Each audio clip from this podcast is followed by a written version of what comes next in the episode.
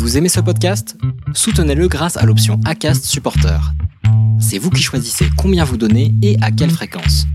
Cliquez simplement sur le lien dans la description du podcast pour le soutenir dès à présent. Ready to pop the question?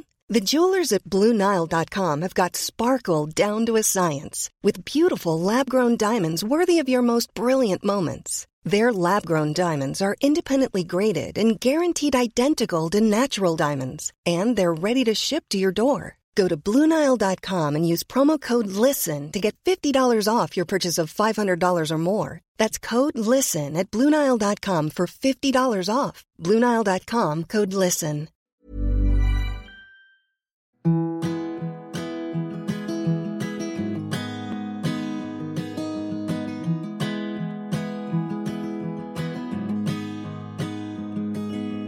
I'll be right behind you, Josephine.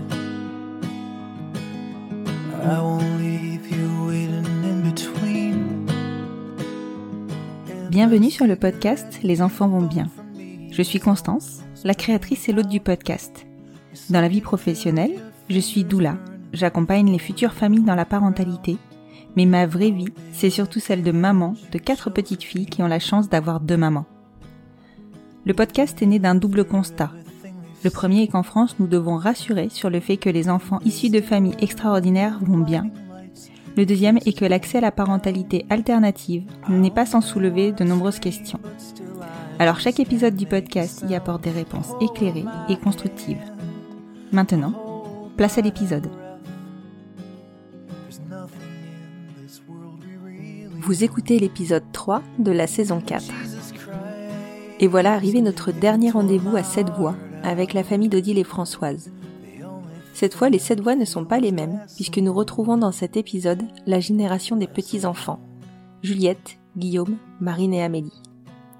J'ai trouvé très intéressant de découvrir comment et quand ils avaient compris que leur famille était extraordinaire, de constater que leur militantisme en découlait pour certains, et que tous, quel que soit leur âge et leur situation, étaient solidaires de leur mamie. Je le relève parce que ce n'est pas toujours le cas dans toutes les familles, on ne le sait que trop bien. La moindre secousse dans les fondations peut faire éclater une fragilité et créer une scission parfois définitive. Les histoires de famille ne sont pas un long tranquille et avoir le même sang ne garantit pas une loyauté indéfectible. Alors vous me direz que tout est une question d'éducation. Oui, c'est certain, mais pas que. Parfois, en tant que parents, on aimerait que l'éducation que nous apportons à nos enfants soit une garantie de leur conviction. Et pourtant, il est si important qu'ils construisent et défendent leur propre avis. Je vous laisse infuser tout cela et vous souhaite une bonne écoute.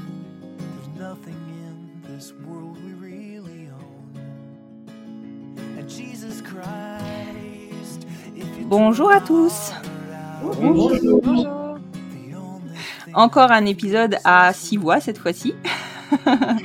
Mais quel épisode? Je suis aujourd'hui avec Guillaume, Juliette, Amélie, Marine, Françoise et Odile, qu'on a déjà entendu dans les deux épisodes précédents, pour nous raconter ben, leur histoire de vie, en fait, leur chemin de vie. Et donc cette fois-ci, on est avec la troisième génération, donc euh, les petits-enfants de Françoise et Odile, pour nous raconter, ben, eux, leur vécu euh, de euh, leur famille, globalement, en fait, qui, qui est une famille lambda pour tout le monde. Est-ce que pour commencer, vous pouvez vous présenter les uns après les autres? Alors, je vais faire dans l'ordre d'apparition, on va dire. Est-ce que Guillaume, tu peux te présenter? Ok, donc euh, moi je suis euh, l'enfant de Jérôme, donc le fils de, de mamie, donc Odile. Euh, je m'appelle Guillaume, j'ai 21 ans.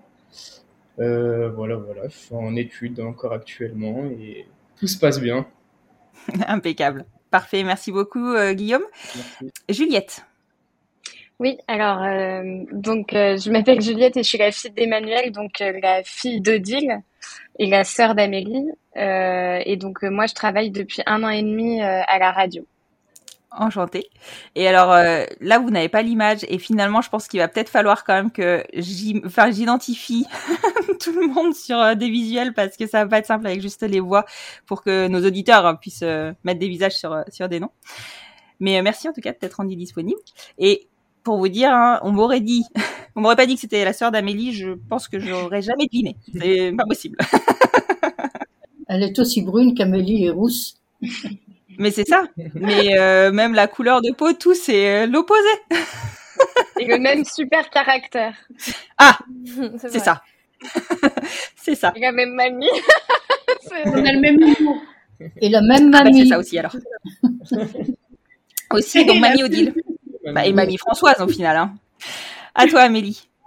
Ben, moi, je m'appelle Amélie. euh, je vais bientôt avoir 28 ans, à force d'en avoir 26.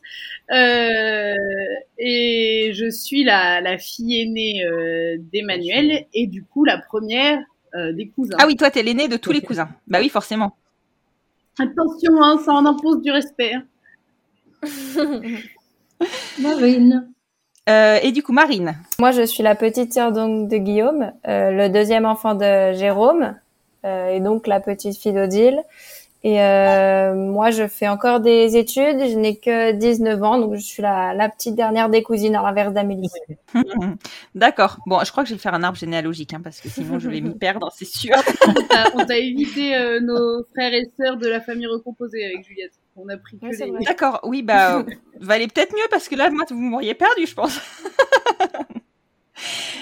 Et donc, du coup, Odile et Françoise, qu'on a déjà écouté, entendu euh, dans le premier épisode de cette saison. Bienvenue, Bienvenue à, à vous. à vous. Euh, bonjour. Alors, on est là pour, euh, pour évoquer aujourd'hui le, bah, le quotidien d'une famille qui est complètement enfin, transgénérationnelle, mais bon, en même temps, euh, c'est normal, enfin, comme toute famille, hein, intergénérationnelle même plus exactement. Comment vous, les, les, les petits-enfants, vous avez compris et perçu que euh, votre famille pouvait être euh, extraordinaire? Extraordinaire.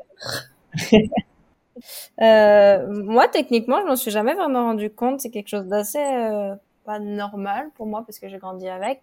J'ai grandi avec Françoise autant qu'avec mamie, donc pour moi, euh, les, les deux sont autant mes grands-mères. Bien que j'appelle mamie, mamie et Françoise, euh, Françoise. Et euh, c'est la seule chose qui me fait me rendre compte que c'est euh, incroyable, comme vous dites, c'est plus euh, le, quand j'en parle aux gens, ils sont là en mode euh, waouh, c'est génial, c'est la première fois que j'entends ça. Enfin, c'est c'est plus la réaction des gens moi qui me fait rire. Dans le mais, oui, c'est génial. Enfin, moi, je trouve ça extraordinaire. Enfin, c'est vraiment, euh, enfin, avoir deux mamies. Je sais, je pense qu'il n'y a pas beaucoup de familles qui ont deux mamies. Oh, il y en a plus Vraiment. pense. Mais c'est ça qui est intéressant, c'est que nous, on se rend pas Mhm. compte. C'est, c'est fou. Et ça, ça fait du bien de l'entendre. Parce que finalement, on traverse les générations. Juliette, pour toi, ça s'est passé comment? Enfin, tu. Bah, en fait, moi, c'est un petit peu pareil que Marine, c'est-à-dire que euh, jusqu'à mes, euh, je dirais jusqu'à mes 9-10 ans, j'avais même pas euh, trop, enfin, j'avais même pas trop compris, quoi. Je me disais juste, bah, c'est mamie et Françoise, j'ai toujours, euh, je les ai toujours vues ensemble. je fais toujours, euh, quand je viens chez elle, je fais toujours des choses euh, avec elles toutes les deux. Françoise, elle m'a appris à faire de la guitare. mamie, elle me, elle m'aidait à dessiner. Donc en fait, c'était pas du tout un sujet pour moi. Je, j'étais juste chez mamie et Françoise et, et, et rétrospectivement, je trouve ça même un peu étonnant que maman, euh, ou peut-être qu'elle me l'a dit, qu'elle m'en a parlé, que je m'en, je m'en rappelle pas, c'est possible. Mais j'ai pas le souvenir que quelqu'un ait formulé quelque chose de l'ordre de euh, c'est un couple homosexuel et elles sont euh, amoureuses, quoi. Mais peut-être que je l'ai oublié, je sais pas. Oui, après, je suis pas sûre que ce soit comme ça qu'on s'adresse à un enfant. Et puis finalement, tu vois, comme c'était dans l'ordre des choses. Oui, oui, oui, tout à fait. Ouais, mais c'est en y réfléchissant, quoi. euh, J'ai pas de Ouais, ouais, non, mais c'est. ça. Je, j'arrive pas trop à me positionner. Je sais pas comment mes filles euh, nous décriront euh, quand elles seront euh, en âge d'être maman. Mais, mais je crois qu'en fait, c'est tellement dans la réalité. Enfin, tu vois, dans le. C'est tellement ancré que finalement, ça s'explique pas dans une famille, au sein même d'une Mm, famille. mm, Et donc, toutes les deux, vous êtes le, les filles de Emmanuel. Guillaume et Marine, vous êtes les enfants de Jérôme, c'est ça? C'est ça. D'accord. Et donc, Guillaume, toi, c'est donc toi, t'es le grand frère du coup de Marine. Pardon, je, refais le, lien un petit peu. Euh, c'est pareil, ton papa, il t'a jamais parlé, euh, enfin, il t'a jamais expliqué votre schéma familial? Non, non, pas du tout. Moi, depuis tout petit, bah, j'allais, je me souviens, rue Bon Pasteur, euh, chez, chez les mamies. C'était l'ancien appartement des, mamies. Donc, pareil, j'y allais. pour moi, c'était mes mamies, tout simplement. Et puis, je pense aussi que, je ne sais pas pourquoi d'ailleurs, mais qu'elles ont jamais voulu vraiment montrer ce côté-là.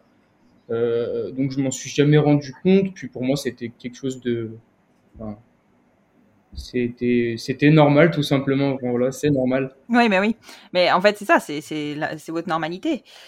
Vous quatre, vous avez donc deux mamies et un, un papy. D'accord? Ce ne serait pas le cas des enfants de votre oncle? Adrien. Adrien, merci. T'as bien compris que Ah, j'avais mais c'est- zappé mais le c'est prénom. pour Pas Laurent. On l'appelle pas tonton Adrien. Vous l'appelez Adrien oui, mais c'est Et en fait, il est, Non, il plus proche de notre génération presque que de celle de nos parents, en fait. Donc, euh, nous, limite, Ouais, c'était, enfin, c'était presque un cousin, quoi. Enfin, euh, ouais, c'est on ça, jouait aux ça, cartes Magic, euh, il m'a fait découvrir le jeu de Go. euh. Bon, alors, alors pas moi. Non. hein. J'ai joué aux, aux cartes Magic, mais j'ai l'impression qu'il avait pas trop envie de jouer avec moi. Non, mais il nous pilait ses figurines de dinosaures. Ah oui, les dinosaures. Ouais, Et Euh, tous ces mangas. On avait tous ces mangas. on jouait à FIFA et on regardait Dragon Ouais, donc Ball. en fait, il faisait le lien entre les deux générations. Ouais, ouais. C'est ça. Ah, il est beaucoup plus jeune que. C'est le plus jeune de sa fratrie, quoi. Mais. euh, Moi, tu m'as pas posé la question que t'as posée aux trois autres, mais je peux y répondre quand même ou pas? Pardon. Je suis désolée, Amélie. Non, mais en vrai, c'est pas. C'est juste que j'ai pas la même réponse que les autres, en fait. C'est que. euh, Moi, je me souviens que ma mère utilisait le terme homosexuel et qu'il n'y a jamais eu de, de secret au sein de la famille, de la part de, mes, de, de ma mère. Mais que je me souviens que vers. euh, je sais pas, je devais avoir 11, 12 ans, un truc comme ça. Il y avait euh, Adrien qui était venu avec un copain euh, dans notre maison avec les mamies euh, pour un week-end. Et à un moment, j'étais avec lui au bord de la piscine et, et il me fait, mais du coup, Odile et Françoise, elles, sont amies. Et, et là, ça m'a fait un espèce de flash où je me suis dit, putain, mais en fait, ça fait des années qu'on dit qu'elles sont amies, mais elles sont pas amies, en fait, elles sont amoureuses. Pourquoi est-ce que... Et j'ai eu un espèce de flash de, quand elle venait nous chercher au square, euh, ma nourrice qui disait, ah bah voilà, Odile et son amie. euh, et, et je trouve qu'il y avait quand même ce décalage où c'était d'une évidence absolue au sein de la famille qu'on avait deux mamies, que Adrien avait deux mamans, euh, que nos parents avaient deux mamans, mais où à l'extérieur, on, enfin, on, on- limite on le cachait, mais sans faire croire qu'il y avait un grand-père, euh, mais Mhm. juste un- une, une espèce de, de brouillard euh, un peu gardé volontairement. Et moi, je me souviens quand même beaucoup de ça. Et et du fait, une fois que j'avais cette réalisation-là, j'ai aussi été marquée par le fait que quand on était chez vous, les mamies, vous nous cachiez vachement que vous étiez, euh, enfin que vous étiez ensemble en fait. Enfin, euh, le fait que euh, il y avait deux chambres, le fait que, enfin, vous, vous êtes, enfin, il y a peut-être une fois où je me suis levée dans la nuit et où vous m'avez entendu et j'ai vu Françoise sortir de la chambre de mamie et je me suis dit ah bah tiens elle doit être en train de regarder un film. Mais juste pas du tout. Vous nous faisiez croire que vous dormiez pas ensemble. Vous dormiez ensemble bande de mythos quoi. Oui, mais après, on était petits aussi, mais quand tu regardes aujourd'hui, c'est un peu, enfin, c'est un peu la même chose finalement. bah non aujourd'hui elles dorment dans la même chambre. Non, mais oui. Mais, euh, enfin, je sais pas comment expliquer. Mais, Mais je pense qu'il faut quand même, euh, chambre. euh, Ouais, il faut quand même revenir sur l'architecture de l'appartement des mamies parce que c'est quand même euh, quelque chose qui peut un peu brouiller les pistes. C'est-à-dire que elles ont acheté un- deux appartements à la base qui étaient deux appartements distincts et elles ont cassé le mur entre, enfin, elles ont créé une porte entre les deux appartements et donc, et donc, euh, et donc Françoise avait euh, sa chambre, oui il y avait sa salle de bain, ses toilettes, son salon, mamie de l'autre côté aussi. Donc aussi ça, ça c'est vrai que ça faisait qu'on avait l'impression qu'il y avait les appartements de Françoise, les appartements de, de mamie. C'est très étonnant. Ça aussi, ça a participé au, au quiproquo. Au brouillard. non mais c'est ça que je veux dire c'est que d'un côté il n'y a jamais eu de révélation choc, il n'y avait pas de secret. Enfin, je veux dire, on savait qu'elles étaient ensemble. Et en même temps, il y a plein de trucs qui disaient secret quand même, en fait. C'est ça que je trouve un peu, euh, un peu surprenant. C'était même. de la discrétion. Oui, c'était de la discrétion, mais je me souviens très bien de- du premier geste de tendresse que j'ai repéré entre euh, vous deux, mamie et Françoise, quand on était euh, dans la maison de campagne à Montbenoît. Et on était tous dans, la, dans la, le salon cuisine, là, à l'entrée. Et Françoise, t'as passé ta main dans le dos de mamie. Et ça m'a pas choqué dans le sens, oh mon dieu, des lesbiennes. Mais, mais ça m'a, ça m'a marqué parce que je me suis dit, putain, c'est la première fois que je vois quelque chose, en fait. De, bah, d'amoureux, en fait. Alors que c'était pas un secret de famille. Et c'était pas du tout un secret, mais, Mais parce qu'elles sont extrêmement discrètes. Mm, mm. Exactement. La discrétion engendre le secret. Bien sûr. Et donc c'est marrant parce que par contre, vos copains, eux, ils percevaient bien qu'il y avait euh, un truc euh, qui était pas euh, classique, quoi. En l'occurrence, euh, moi, ce truc du secret, c'est un truc euh, qui m'a pas mal marqué parce que la seule fois où j'avais plus que j'avais moins moins que 10 ans, euh, je devais avoir 8 ans, je pense. J'en ai parlé à à ma meilleure amie de l'époque euh, en lui disant en fait euh, on le dit pas trop mais mais moi j'ai deux mamies qui sont amoureuses en fait. Et sa seule réaction ça a été de me dire mais t'as pas peur de l'être toi aussi? Ah. Et alors? Et en fait, euh, ça, ça a créé un problème, hein, franchement. C'est-à-dire que je sais pas pourquoi je me suis mis en tête que il fallait pas qu'on puisse dire que c'était héréditaire à cause de moi. Elle dit donc t'avais une sacrée réflexion à l'époque, hein, déjà. Ouais, non, j'avais des soucis. En même temps, j'avais des grand-mères lesbiennes. Je veux dire, faut bien que ça laisse des marques. Amélie Oh, je rigole. Euh, Ah non Et j'en ai eu deux trois des moments comme ça où euh, où en gros euh, j'ai quand même passé moi pas mal de temps à me convaincre que euh, non je pouvais pas être lesbienne parce que parce que c'était déjà pris dans ma famille en fait. Euh, il pouvait pas y en avoir plusieurs. Cette case-là, elle est déjà cochée. ça. Ça marche pas. Tu peux prendre toutes les autres. Choisis. Est-ce que vous, ça vous a traversé l'esprit, euh, Guillaume, Marine et, et Juliette? Est-ce que vous avez eu cette réflexion-là Euh, pas du tout, Mm. jamais.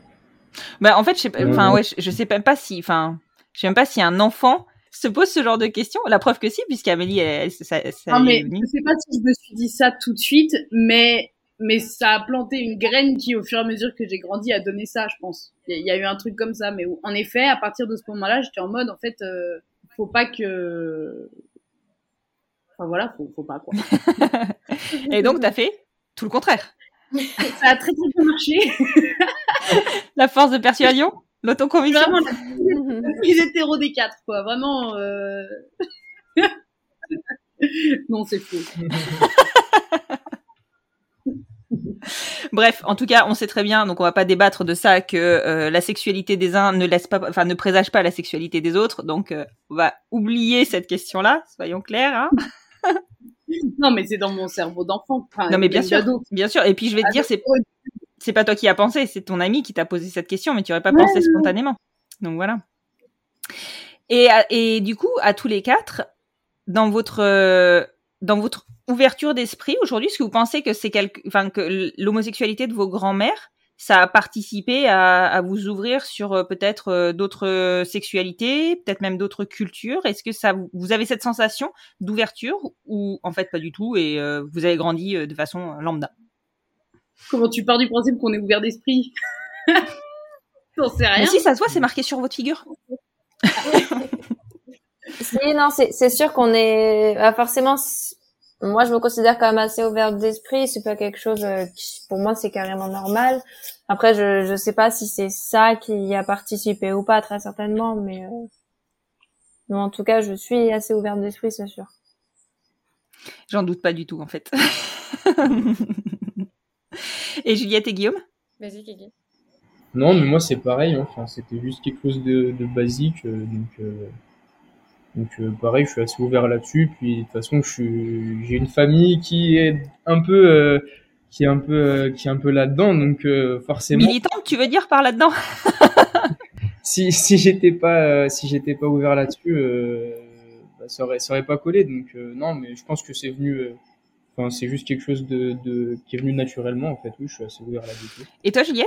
Oui, bah moi, en fait, encore une fois, je trouve ça un peu, c'est-à-dire que moi, vraiment, quand j'étais petite, euh, pour moi, il y avait même pas de sujet du tout, en fait, donc il y avait pas non plus d'éducation à euh, l'ouverture euh, sur d'autres sexualités, quoi. C'était juste, euh, enfin, c'était mes grands-mères et donc en fait, euh, après, effectivement, quand euh, je suis rentrée dans l'adolescence et que j'ai commencé à comprendre et qu'on a mis des mots dessus et que après moi, c'est vrai que Emmanuel, donc la fille d'Odile, ma mère euh, est quelqu'un d'extrêmement euh, ouvert sur tout, tout, toutes les questions, euh, euh, enfin est très progressiste quoi, euh, même en- de manière générale. Donc euh, je pense que c'est son éducation à elle qui euh, qui nous a aussi euh, euh, ouvert sur sur tout et et après c'est vrai que avoir des personnes enfin quand je me suis rendu compte qu'elles étaient amoureuses j'ai eu envie dès qu'il y a eu les la question des, du mariage pour tous etc c'était une évidence pour nous enfin pour moi en tout cas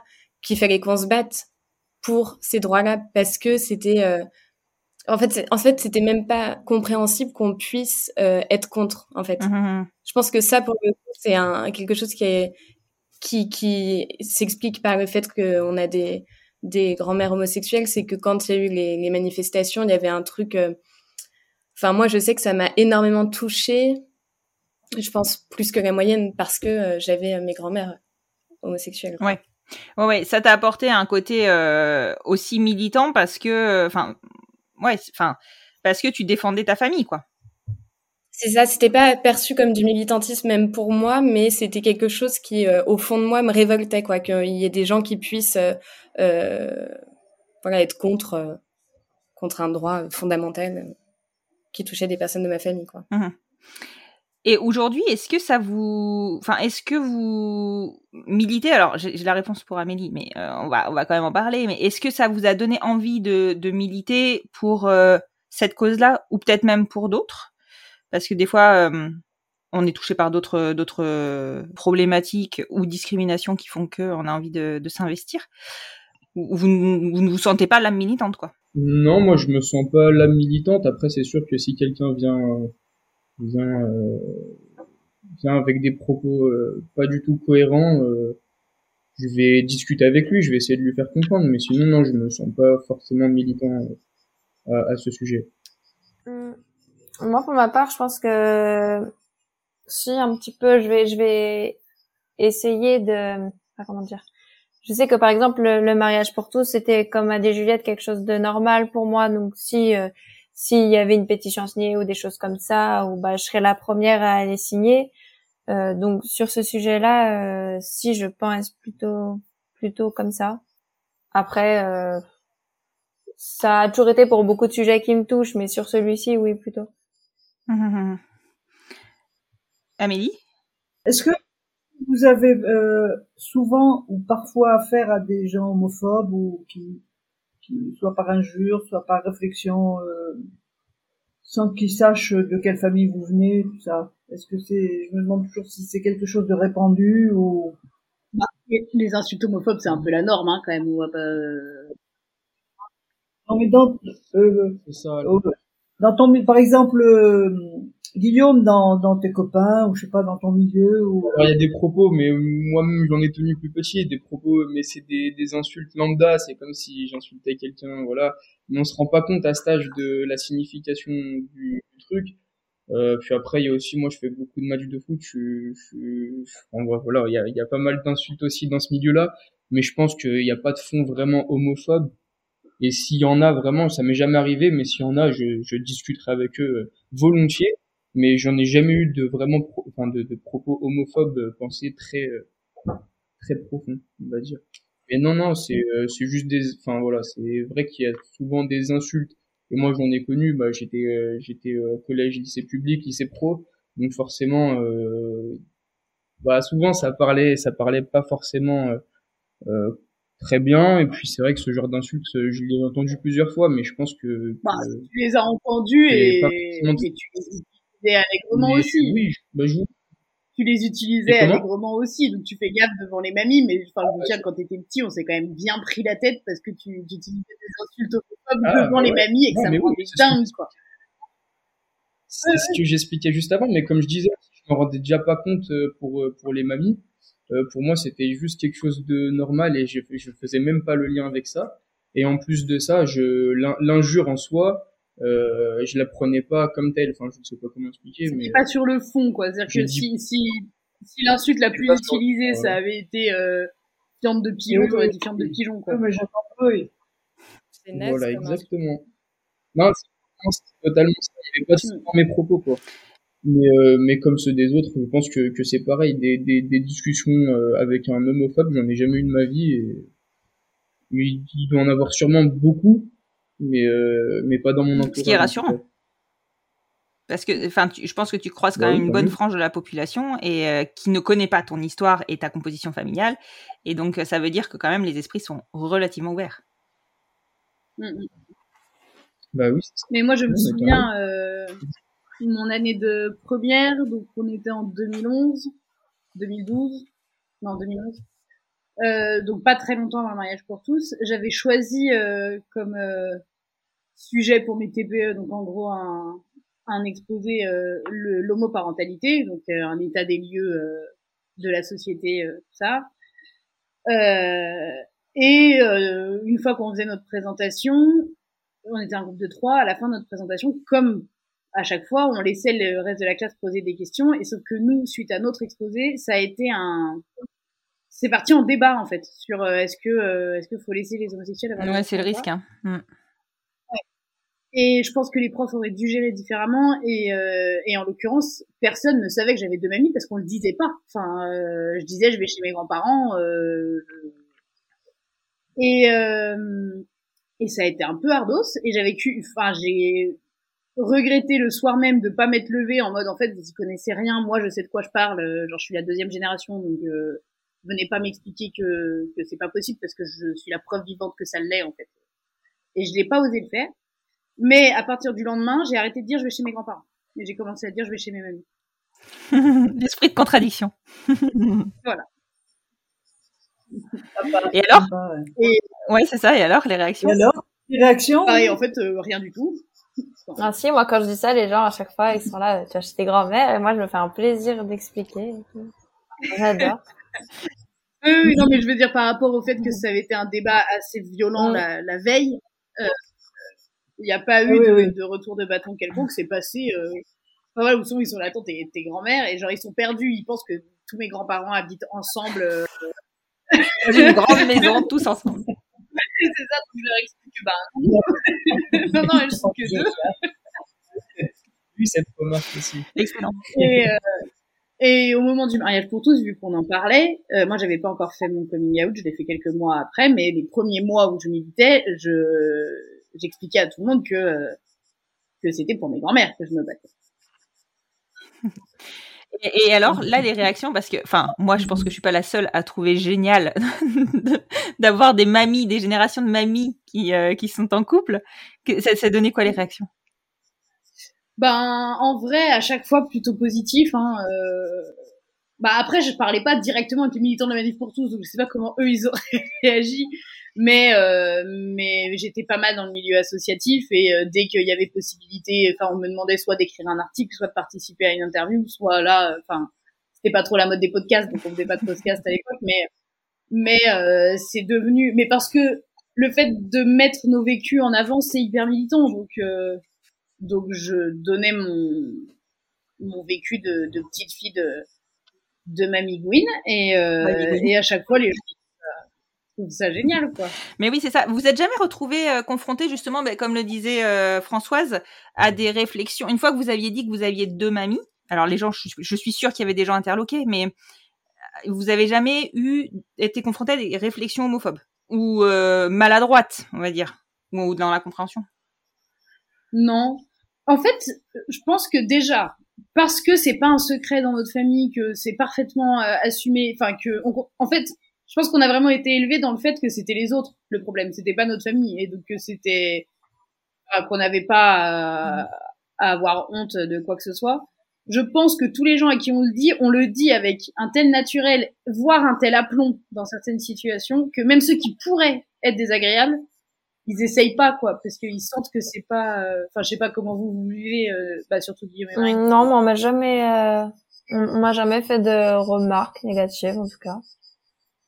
Enfin, je, vais pas souvenir en tout cas, ou alors la personne euh, l'a gardé pour euh, pour elle, mais euh, De- oui, mais de ta génération, Marine. Mais de- des générations plus, euh, de, des générations au-dessus, non plus. Non, non, bah pas pour ma part non plus. Mais c'est vrai qu'on m'a déjà fait la réflexion de ah mais tes mamies elles vivent ensemble, mais comment ça se fait euh, ton père, ta mère, C'est quoi, qu'est-ce qui se passe? Alors, qu'est-ce que t'as répondu?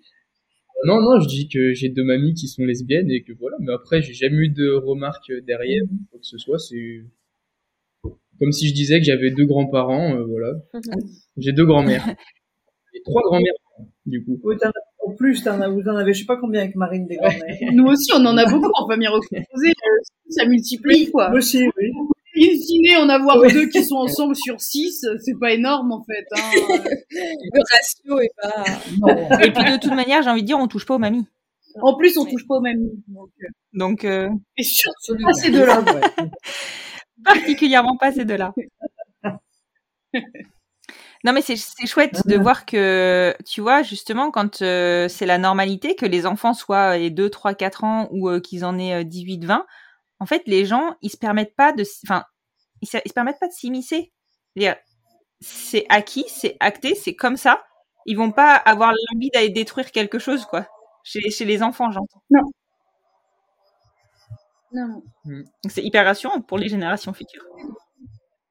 C'est Le seul gros problème du coup de la génération future, je pense, euh, avec euh, ce sujet-là, ce sera les réseaux sociaux. Parce que moi, c'est les c'est les seuls endroits où j'ai vu des vraies insultes, des, des choses euh, assez graves qui ont été dites et que bah, pour le coup, j'étais révoltée et limite prête à rentrer en débat. Quoi. Mm, mm. Mais les réseaux sociaux, globalement, de toute manière, euh, sont hyper agressifs et autour de tous les sujets qui, j'ai envie de dire, euh, sont ceux des cours de récréation, en fait. On, on se retrouve Mm. avec du harcèlement voilà, euh, scolaire qui dévie euh, sur les réseaux sociaux. On va avoir du cyberharcèlement aussi autour des, euh, du handicap, autour de, bah, en fait, de toutes les, de toutes les caractéristiques extraordinaires, en tout cas qui sortent de l'ordinaire. Oui, mais en même temps, ce qui est bien aussi, c'est qu'on a une. Quelque part, les réseaux sociaux ont vachement aidé à la normalisation des vécus. Exactement. C'est c'est tout le pendant du Donc, truc.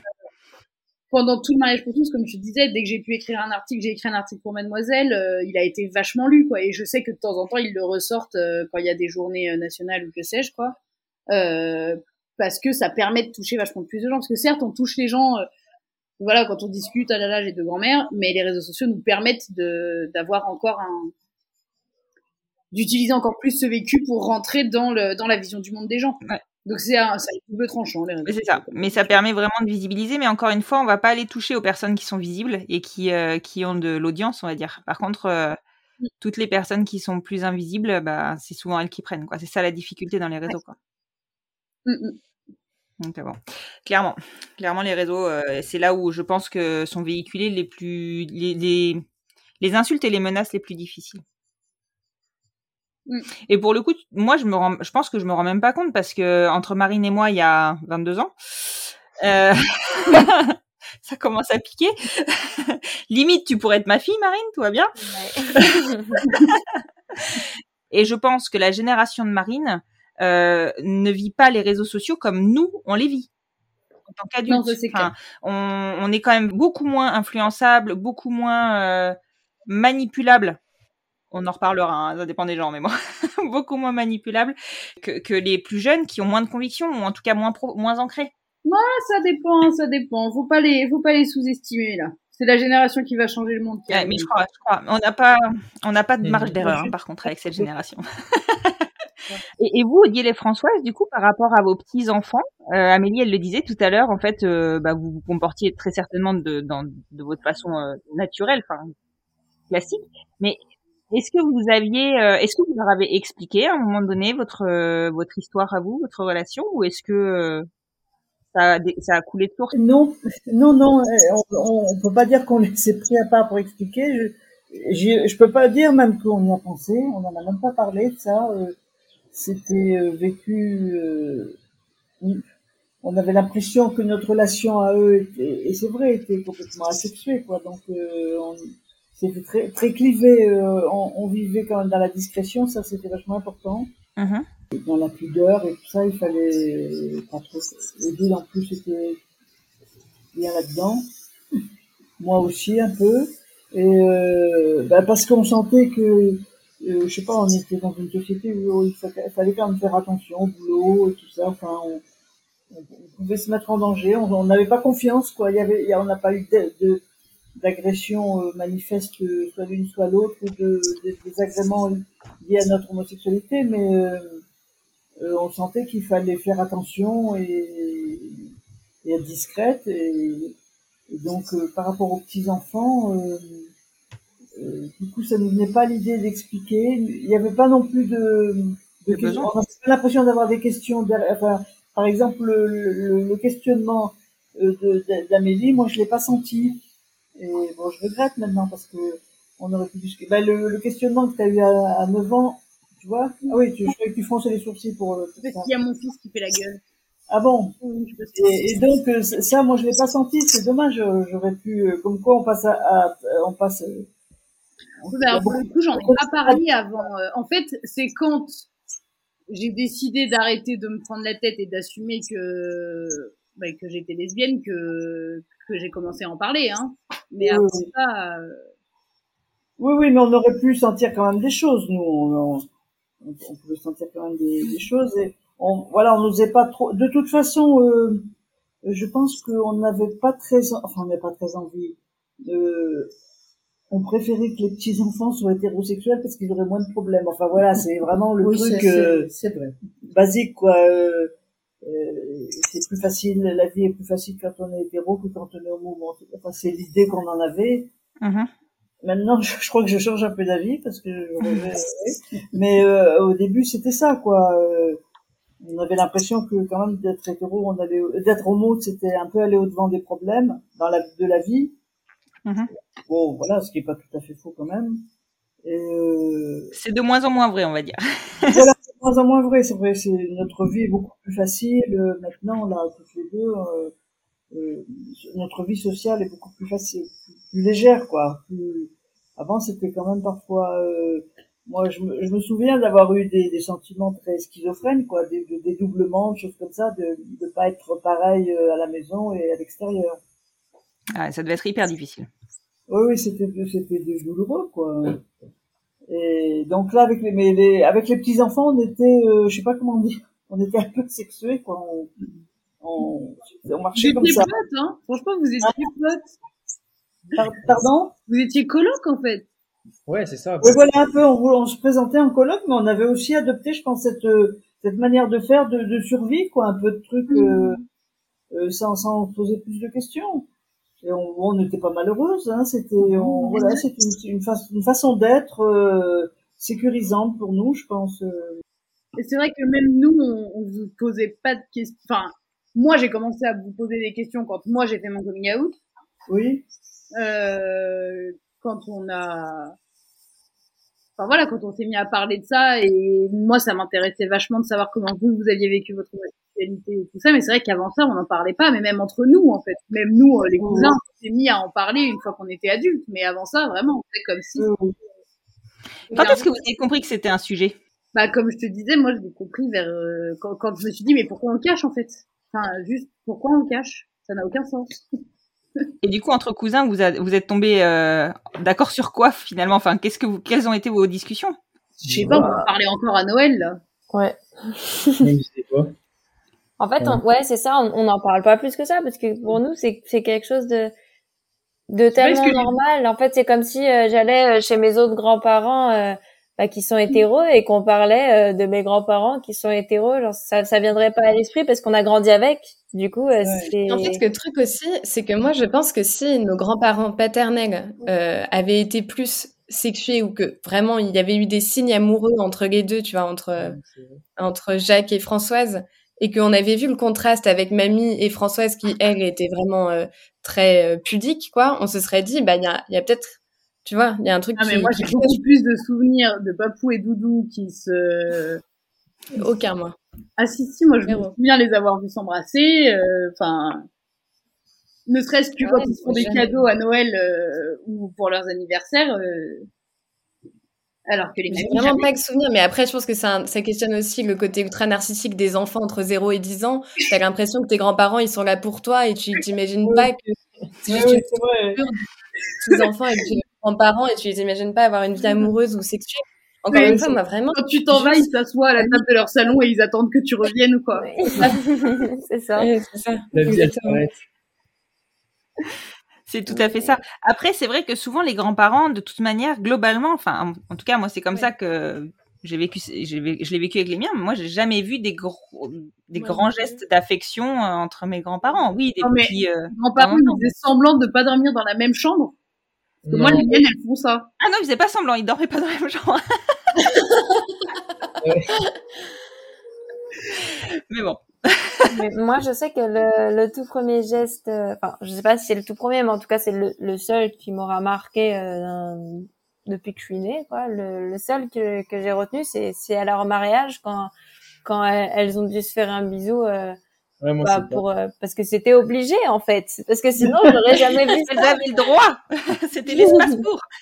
la première et encore c'était limite euh, sur la joue. Ouais, c'était Ouais, très c'était ouais. pas Très, très quoi. Je me souviens. C'était bah pareil. mais, ouais. euh, mais sinon Non. je sais que c'est c'est papa moi qui me l'a dit euh, pour le coup Moi, je sais même plus comment je l'ai. Ah oui, donc toi, ton papa, il t'a expliqué quand même. Il m'a pas expliqué, non, je je sais pas. En fait, j'a- j'allais presque tous les mercredis chez euh, chez les mamies donc, et euh, parce qu'on avait euh, les parents séparés avec Guillaume. Du coup, au début, ils avaient pas trop de nounous, ils savaient pas trop comment nous faire garder. Du coup, on allait euh, tout le temps euh, chez les mamies. Et euh, et un jour, j'ai dû lui lui parler d'une des deux. Il me fait, mais Marine. bah, t'as quand même bien compris qu'elles sont amoureuses, les mamies. Et, et moi, j'étais toute petite. Alors, je dis, bah, non, c'était pas si évident que ça, en fait. Mais, mais je me souviens même plus si j'étais choquée ou pas sur le moment, quoi. Ouais, mais en même temps, je veux dire, quand t'es petit, c'est ce qu'on disait tout à l'heure, hein, tu penses pas que les gens ont une re- puissent avoir une relation amoureuse. Enfin, tu vois, euh, limite même tes parents, euh, Mm. des fois, il faut quand même un peu de temps pour que tu te dises, ah mais en fait, ils s'aiment. Et ils se le prouvent. C'est ça, c'est ça. En fait, je ne suis pas l'unique objet de leur attention. Il y a aussi euh, le conjoint. Mais c'est vrai, le parallèle que, que, que faisait Juliette sur nos autres grands-parents, c'est que je pense qu'avec les mamies, on a toujours senti qu'il y avait une retenue par rapport à, euh, est-ce qu'on peut appeler ça de la honte ou de la pudeur, peu importe. Alors que nos autres grands-parents étaient en effet relativement chastes aussi, euh, mais mais moins par obligation. Enfin, je sais pas, je trouve qu'il y avait quand même ce truc euh, particulier chez les mamies. euh. Mais voilà, mais maintenant, maintenant, je me fous de leur gueule, moi, quand je les vois faire. là. Ah bah ça y est, maintenant qu'elle se lâche, tu te fiches d'elle. Comment tu veux que ça marche, quoi? Non, justement, je me fous de leur gueule quand elles se lâchent pas. Mais euh, Ah, mais il y a des trucs que maintenant vous vous permettez de faire, vous faisiez pas du tout avant, ou alors auxquels on faisait pas gaffe. Mais euh, mais euh, je me souviens la dernière fois qu'on est allé. Pourquoi on est Je sais plus, mais où vous parlez beaucoup plus de votre homosexualité, où c'est beaucoup plus. euh, Mais peut-être parce que vous êtes plus à l'aise d'en parler, euh, parce que je vous, je vous ai forcé à en parler. Je sais pas comment vous en parlez avec les autres, mais moi je sais qu'on en parle à chaque fois, quoi. Ne serait-ce que parce que je vous ai embarqué au festival et que euh, on s'est fait une journée euh, où on était euh, entouré de centaines de, de mamans lesbiennes euh, et, et enfin et du coup parce que je sais pas il y a un côté un peu libératoire pour vous aussi quoi Bah, je pense, je pense que c'est ça parce que moi, honnêtement, j'ai jamais eu de discussion euh, euh, vraiment euh, axée là-dessus avec les mamies. Enfin, en tout cas, on en a jamais parlé, je crois. Je sais pas ce que vous en pensez vous, les mamies, mais euh, on en a jamais parlé vraiment réellement. Enfin, j'en ai jamais parlé avec vous réellement. Non, mais c'est comme euh, euh, c'est comme si tu disais mais que euh, que tes parents, Jérôme et et, euh, et Carole, t'ont jamais parlé de leur sexualité, te dire qu'ils sont hétéros, tu vois. C'est Et Amélie, Amélie justement. donc nous, on on n'y Ah, pense pas. oui mais justement moi je vous, enfin, je vous parle pas je vous parle pas de votre sexualité parce que quand même Oui. euh, ayons un peu des limites s'il vous plaît Oui, mais J'ai pas envie de savoir. mais on vous parle on- je vous fais parler de votre vécu de lesbienne c'est pas du tout la même chose que votre sexualité parce qu'en fait finalement le- l'orientation sexuelle va au-delà de la sexualité. C'est tout un plat oui, oui, dans la société, c'est des réflexes qu'on prend parce que on est homo, parce que euh, parce qu'on est queer quand on n'est pas homo et qu'on est autre chose, mais euh, Et puis, vous êtes des témoins de l'histoire lesbienne que nous, on a, enfin, dont on a besoin parce que nous, on se rend pas compte de ce que vous avez vécu, euh, de la façon dont vous deviez vous comporter. Ça nous paraît euh, presque, je vais pas dire délirant parce qu'on sait bien que c'était compliqué, mais c'est pas ce qu'on vit nous aujourd'hui. mais en fait je trouve que je trouve qu'il y a un, parallèle à faire entre comment vous gérez votre homosexualité et comment nous on gère votre homosexualité en tant que vos petits enfants. C'est peut-être moins vrai pour les trois autres, donc je vais pas le parler à leur place, mais ça se trouve ils seront d'accord avec moi quand même. C'est que je pense que notre fierté de vous avoir comme mamie, elle est proportionnelle à la honte que vous avez ressentie en fait en tant que Sympa. Et, et le truc, c'est que je sens à quel point on est fiers de vous, et moi, ça me fait beaucoup de peine de me dire que vous n'êtes pas aussi fiers de vous que nous, on est fiers de vous. oh, bah, si, on, est, on est quand même. Oh, si, on a assumé, hein. non, c'est pas vrai, mamie, c'est pas vrai, en plus. Non, moi, je suis d'accord, je suis d'accord avec Amélie, euh, je l'ai déjà dit, mais moi, je suis la, je suis la première à me vanter d'avoir des mamies lesbiennes, je trouve ça vraiment marrant, quoi. Et j'adore la réaction des gens, j'adore. Mais maintenant, on assume, c'est ça que tu dis. Oui. oui. Maintenant, oui, oui. Euh, avant, on a... ah, avant, c'était dur. Hein. Oui, c'est ça. Mais maintenant, c'est bon, on est bien. Hein. Oui, on est ah, bien. Oui, oui, oui, Et vous faites même des podcasts pour en parler. Oui, oui. C'est vrai aussi que Emmanuel, moi je trouve que la, Emmanuel, elle a, elle est aussi pour beaucoup, pour, euh, elle a été euh, très ouverte. Oui, très ouverte. Et puis, euh, je pense qu'elle, elle, elle a été aussi déstabilisée, je pense. elle a un peu raconté ça au dernier podcast. Et je sais pas de quelle manière elle nous a quand même aidé, accepté euh, discrètement. Ouais, ouais, non, Après, oui, c'est quelque chose qui, qui vient de nos parents aussi, comme vous, vous n'en avez pas parlé. Moi, je sais que c'est papa qui m'en a parlé et qu'il me l'a fait comprendre. Euh, mm. pas d'une manière avec euh, aucun comment dire euh, pour que je me fasse mon propre avis en fait il il, il m'a il m'a ouais il m'a pas dit ce qu'il en pensait ou quoi pour lui c'était normal aussi donc euh, c'est je sais pas. Alors ce qui ce qui est euh, moi ce que j'avais peur pour Jérôme j'avais peur qu'il pense qu'on n'aime pas les mecs. Bon je pense qu'il s'en est rendu compte malheureusement. Mais, euh, non, mais on aime bien les mecs. ah oui mais on aime bien les mecs. Voilà. On vivrait on oui, on n'a pas envie de vivre avec eux. Et hum, justement, quand on parle de, de vos parents, est-ce que, parce que quand on en a parlé dans le dernier podcast, après peut-être que je vais dévoiler des choses. Tu vas encore créer des problèmes. Je vais créer des problèmes. Je sens que je vais créer des problèmes. Non, non, je rigole. Euh, en fait, vos parents, ils disaient que euh, ils avaient mis du temps quand même à, à admettre euh, et qu'il y a eu des moments où ils ont été un peu dans le dur, quoi. Est-ce qu'ils vous ont parler de ce que, enfin bon, pour ça effectivement, il, il aurait fallu qu'il y ait un vrai sujet, hein, mais peut-être qu'ils vous ont parlé de ça, et que, que pour eux ça n'avait pas forcément été simple au départ et. Euh, euh bah, comment dire, euh, notre père est Jérôme Piquet, quoi, donc euh, donc euh, ouais, on, on, on, sait on sait beaucoup de choses, on va dire, mais du coup, oui, il nous en a parlé qu'effectivement au début, ben c'était compliqué, mais après c'est une question encore une fois de génération et que à cette époque-là, c'était beaucoup plus compliqué. Il nous a bien expliqué qu'après il l'avait, euh, il l'avait complètement accepté, qu'il en avait parlé avec euh, Tati Emmanuel et que et que voilà, pour lui, ça avait jamais été, euh, à part le, tout début, mais ça avait jamais été un gros problème pour lui. Quoi. Mmh tu te souviens pendant le confinement, Marine, il y a un moment où on faisait un apéro Zoom et où on est resté nous deux avec les mamies. Oui. Et où on s'est rendu compte que nos parents respectifs nous avait dit l'inverse. C'est-à-dire que les deux nous avaient dit que ça avait été beaucoup plus dur pour l'autre que pour eux-mêmes. Genre moi, ma mère m'a dit que ça avait été beaucoup plus dur pour ton père. Et papa, papa, il m'a dit que ça avait été beaucoup plus dur pour ta tille. ouais, un peu, ouais, c'est ça. Bah, ils, ils, veulent se jeter la pierre un peu à l'un et à l'autre. Ils veulent pas, ils veulent pas avoir été euh, celui qui avait l'idée la plus fermée, quoi. En gros, ils veulent que ce soit l'autre. bah oui, les, les, les quelques, enfin oui, les quelques parents qui, qui apprennent que leurs enfants sont homosexuels, par exemple des parents de 60, 60 ans qui apprennent que leur euh, fille de 20 ans est homosexuelle, ils en ont souvent quand même besoin d'une semaine ou de 15 jours pour euh, digérer le truc. Tous, enfin, comme ça, je, je sais pas. Quelques années, quoi. Encore maintenant. euh, nous euh, du fait. Ça s'accepte pas comme ça, claque. Euh, ah oui, ah bon, euh, homosexuel, d'accord. Bah, maintenant, de plus en plus il y a de plus en plus de parents qui réagissent comme ça. Moi, ma mère, elle a pas eu besoin de deux semaines pour se remettre de mon coming out. Hein. mais ta mère, elle était, elle connaissait. Bien sûr, parce que je veux dire. Elle a rien découvert. je veux dire, c'est que c'est possible. Mais du coup, c'est en effet normal que ça marche aussi dans l'autre sens, et que quand tes parents font leur coming out, les enfants aussi aient droit à un petit moment de bâton. Et moi, je savais pas que maman avait mal vécu. Hein. Mais non, parce qu'elle nous raconte à quel point ça a été facile pour elle. Euh, alors que mais c'est- après, ça, ça, ça peut être compréhensible dans le sens où, bah, comme Amélie a fait son coming out, je sais plus à quel âge t'as fait ton coming out, j'étais trop petite, je pense. Mais euh, comme Amélie, du coup, elle était pas hétéro. Je pense que Tati, euh, elle, elle voulait pas non plus que ça te blesse le fait qu'elle l'ait, euh, qu'elle l'ait mal pris au début. Mais encore une fois, c'est une question de génération et elle était extrêmement jeune et à ce moment-là, elle n'avait pas les mêmes façons de penser.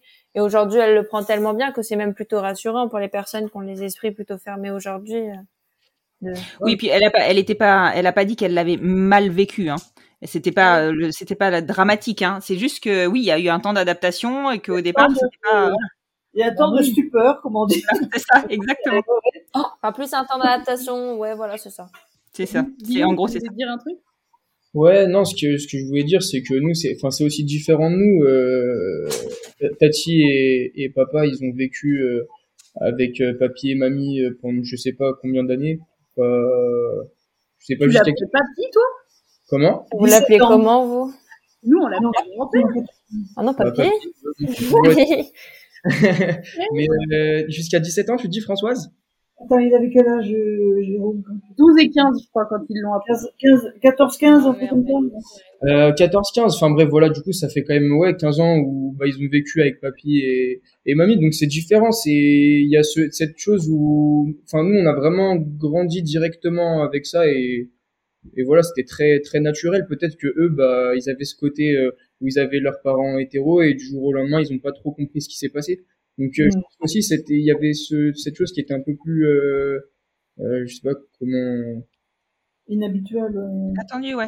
Et- mais en fait, c'est ça aussi, c'est qu'il y a aussi fallu gérer. Enfin, tu vois, dans, le- dans, c'était un, un, un embrouglio entre. Il y a la séparation des parents, et ça, c'est Ouais. compliqué pour les enfants. c'est Ça, ça. c'est le côté hyper difficile. Exactement. Et en plus de ça, la séparation, elle amène à. Donc, finalement, c'était. Enfin, je pense que tout était brouillé, quoi. Bah c'est ça, et- ils ont peut-être tout mélangé ou j'en sais rien, mais euh, mais déjà oui une séparation c'est pas facile, euh, quand surtout quand on est petit on comprend pas forcément les histoires de, de grands, et en plus de ça bah voilà c'était peut-être un peu plus euh, ouais inattendu, inattendu Ouais. pour eux, voilà que ça fait une orientation enfin, un changement mais voilà c'est Oui. Ouais, complètement. Complètement. Ben, nous, euh, moi, je suis fière d'avoir les, les quatre petits là qui sont là présents. là-bas. Petit, petit. Les quatre petits enfants, c'est c'est vachement bien, oui, parce qu'on a fait beaucoup de choses avec eux et je, je, c'est c'est merveilleux, quoi. c'est vrai. C'est super de les avoir. C'est vraiment chouette, ouais. Franchement, même moi, je suis très fière de les avoir, donc. non, mais c'est c'est chouette parce qu'on sent dans toute la famille, en fait, une espèce de, de solidarité que je trouve euh, hyper belle. Alors, c'est- on a envie de se dire dans une famille, c'est normal. En fait, non, c'est pas. no- Enfin, il y a plein de familles où il n'y a pas cette solidarité, cette loyauté. Là, il y a une loyauté de ouf. Bah, C'est non, c'est- c'est dingue. c'est les mamies, quoi. Mais c'est ça. C'est ça, on sent que vous avez généré vraiment une fusion autour de quoi. vous. Ouais. Mm. Et ça, c'est vachement beau, je trouve. Enfin, c'est On est hyper trop, beau. Ah nous, on est fiers de vous, hein. Bon, Mhm. ouais. Ils sont tous super, les quatre, là. Euh, c'est pas rien, c'est pas rien pour nous. Ah oui, oui. Mhm. Compte énormément. oui. C'est beau. Je suis désolée, mais ça me, ça m'émeut vachement. en tout cas, moi, ce que j'ai- je constate et ce que j'ai, j'ai envie de noter et de, de, enfin, en tout cas, de faire ressortir de cet épisode et de ces épisodes, c'est que finalement, votre histoire familiale, c'est pas un sujet. C'est un sujet euh, dans le cadre du militantisme parce que vous vous vous sentez investi, que ça vous a vraiment clairement, vous avez été éduqué dans des valeurs qui sont fortes et dans le respect de l'autre, j'ai envie de dire. Mais de tout ce qu'on vient de se dire, il n'y a pas de sujet. Votre famille, c'est votre famille, point. On a réussi à faire trois épisodes sur rien, quoi. C'est ça que t'es en train de dire. Merci. C'est ça, exactement. Trois épisodes pour se rendre compte que, bah, en fait, il y a rien, ouais. Il y a rien. Non, mais en fait, ce que j'ai envie de dire, c'est que Circule. moi, le titre de mon podcast, c'est Les enfants vont bien. Ça, c'est une conviction que j'ai. Mais là, ça se vérifie, en fait. Bah, Et d'une, les enfants vont bien. Et de deux, les petits-enfants vont bien. et l'arrière-petit-fils est bien en forme aussi, mais euh, Il il a l'air en pleine forme. Mais il peut pas encore trop s'exprimer. Donc, euh, on, on lui demandera dans quelques années de nous donner sa version des faits. Il a son épisode réservé dans la saison euh, 42. Voilà. Euh, ce sera peut-être pas moi qui la ferai, mais euh, ouais. En tout cas, je vous remercie vraiment beaucoup d'avoir bien voulu, alors vous ne me connaissiez pas, euh, vous confier à moi. C'est vraiment euh, merci. C'est une belle preuve de confiance. Et je sais que Amélie est pour beaucoup, donc merci Amélie. Merci Amélie Merci, de nous Amélie. faire témoigner. C'est chouette qu'Amélie nous fasse témoigner tous là. Ouais. Merci, oui. Merci. Merci. Et puis du coup, je vous retrouve très bientôt pour cette fois-ci l'enregistrement de l'histoire d'Amélie et Nathan. Ah, intéressant. Oui, j'en ai encore découvert tout à l'heure, donc j'ai très très hâte de cet Ah. enregistrement. En tout cas, merci beaucoup à tous et puis je vous dis à très bientôt. Merci bientôt. à vous. À bientôt. Bon week-end. À bientôt. Salut Guillaume. Gros bisous. Salut.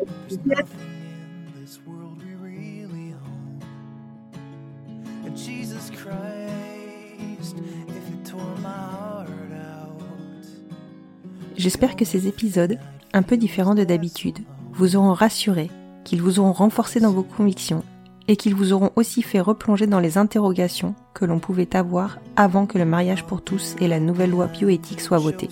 Alors que l'on s'entende bien, le combat est encore long pour que toute la communauté LGBTQIA+ ait accès aux mêmes droits et ces interrogations sont encore le quotidien de bien des familles. Et puis, on ne le sait que trop bien, qu'il suffit d'un changement de pouvoir pour que tout soit remis en question. Alors profitons des avancées, mais ne lâchons pas le militantisme et la visibilisation de nos familles. Si j'insiste sur ce point-là, c'est parce que nous retrouvons Amélie et Nathan la semaine prochaine pour nous raconter leur parcours d'accès à la parentalité en tant que parent trans pour Nathan et maman lesbienne pour Amélie. Enfin, vous me demandez souvent comment soutenir le podcast. Le meilleur moyen est de lui donner plus de visibilité, partage sur les réseaux sociaux, notation sur les plateformes d'écoute, bouche à oreille, et je sais qu'il fonctionne bien. En gros, faites du bruit. Plus vous en ferez, plus ma reconnaissance sera grande. Merci, merci, merci pour votre soutien. Et maintenant que vous avez la pêche, je vous souhaite une excellente semaine.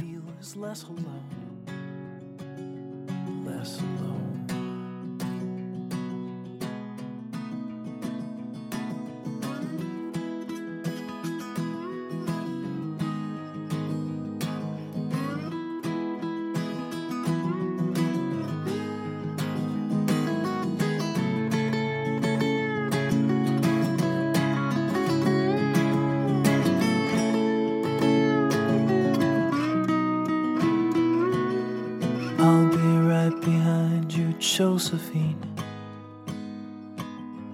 Even when my soul's an amputee.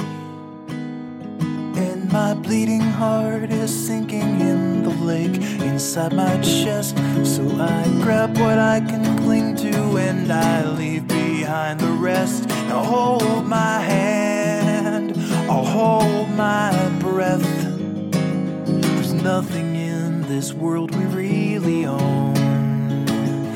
Jesus Christ, if you tore my heart out, the only thing I'd feel was less alone. Now hold my hand and take my breath and leave behind the things you'll never own. Jesus Christ, please tear my heart